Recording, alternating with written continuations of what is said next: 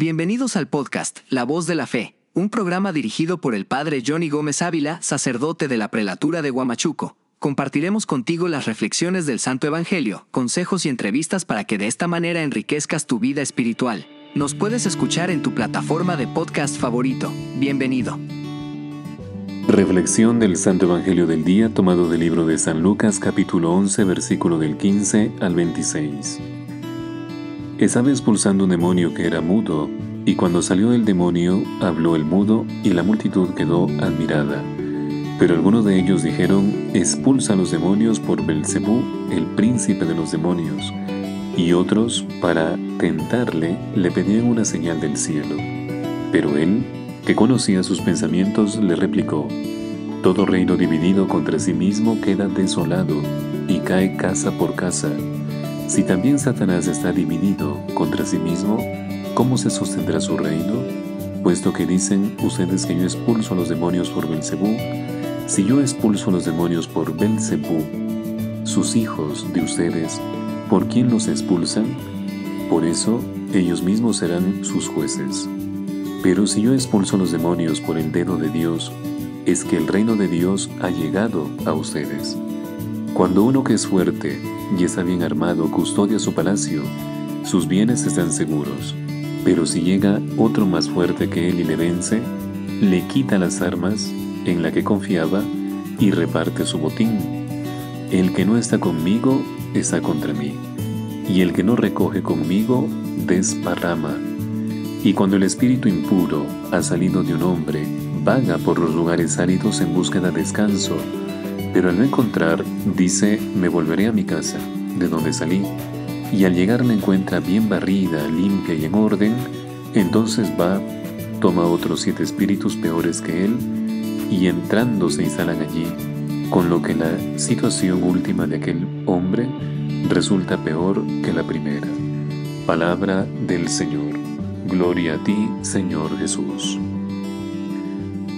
Queridos hermanos, el Evangelio de la liturgia de hoy nos presenta al Maestro en medio de la multitud después de haberles enseñado con el Padre Nuestro cómo deben de orar los hijos e hijas de Dios. Y esas palabras del Señor, llenas de verdades sobrenaturales y aparentemente tan simples, no caen siempre en un terreno propicio que las haga fructificar. Y hoy vemos cómo los opositores de Jesús no saben o no quieren abrirse a sus enseñanzas.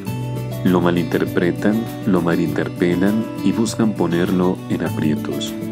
Haciendo de esto, caen curiosamente en una actitud totalmente contraria a la que Jesús invitó a vivir.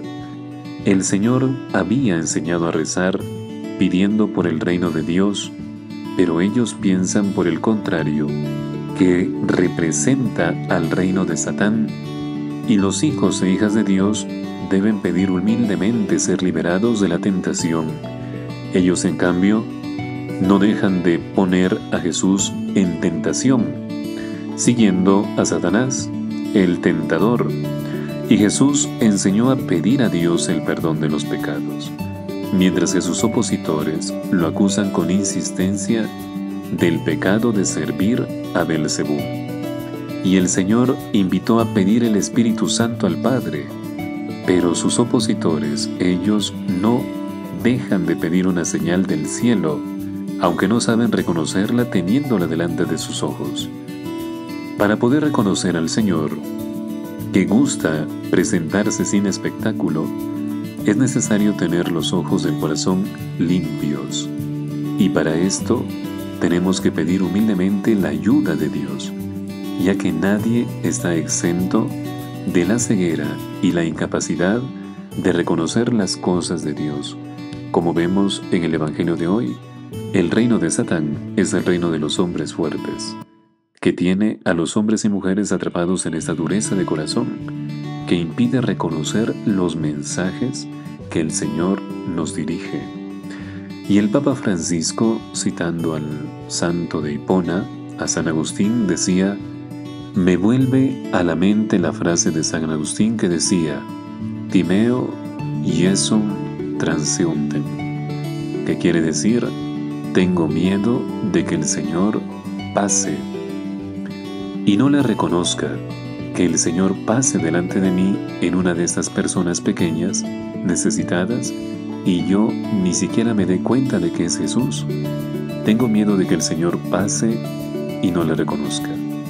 Me he preguntado por qué San Agustín dijo que temíamos, temeríamos el paso de Jesús.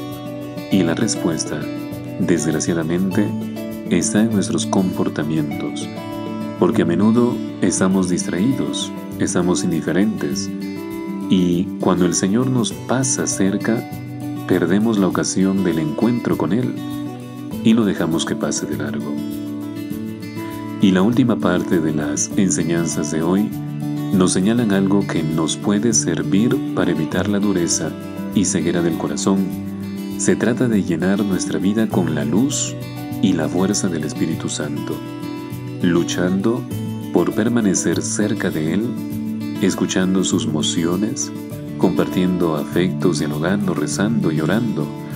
Y la amorosa presencia divina en el alma es el camino que nos ayudará a vencer al hombre fuerte y a lograr tener el corazón siempre abierto y dispuesto a reconocer al Señor donde se nos presente, en especial en las personas que sufren, en las personas abandonadas, en las personas que más necesitan de ti. Te habló Padre Johnny Gómez y conmigo será hasta otra oportunidad. Gracias por escuchar el podcast La Voz de la Fe.